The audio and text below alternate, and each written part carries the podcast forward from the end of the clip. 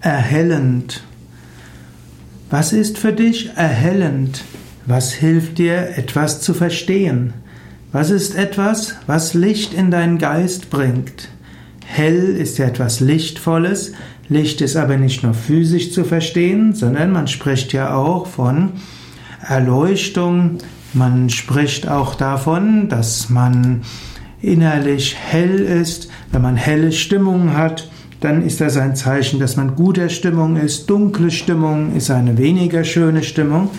Und so kannst du überlegen, was ist erhellend für deine Stimmung. Auch was ist erhellend für deinen Geist. Es geht nicht nur um Stimmung im Sinne von, dass es einem besser geht. Erhellend heißt auch, dass man etwas besser versteht, dass man aber auch liebevoller ist, mehr mit Mitgefühl verbunden, dass man mehr das Göttliche wahrnimmt.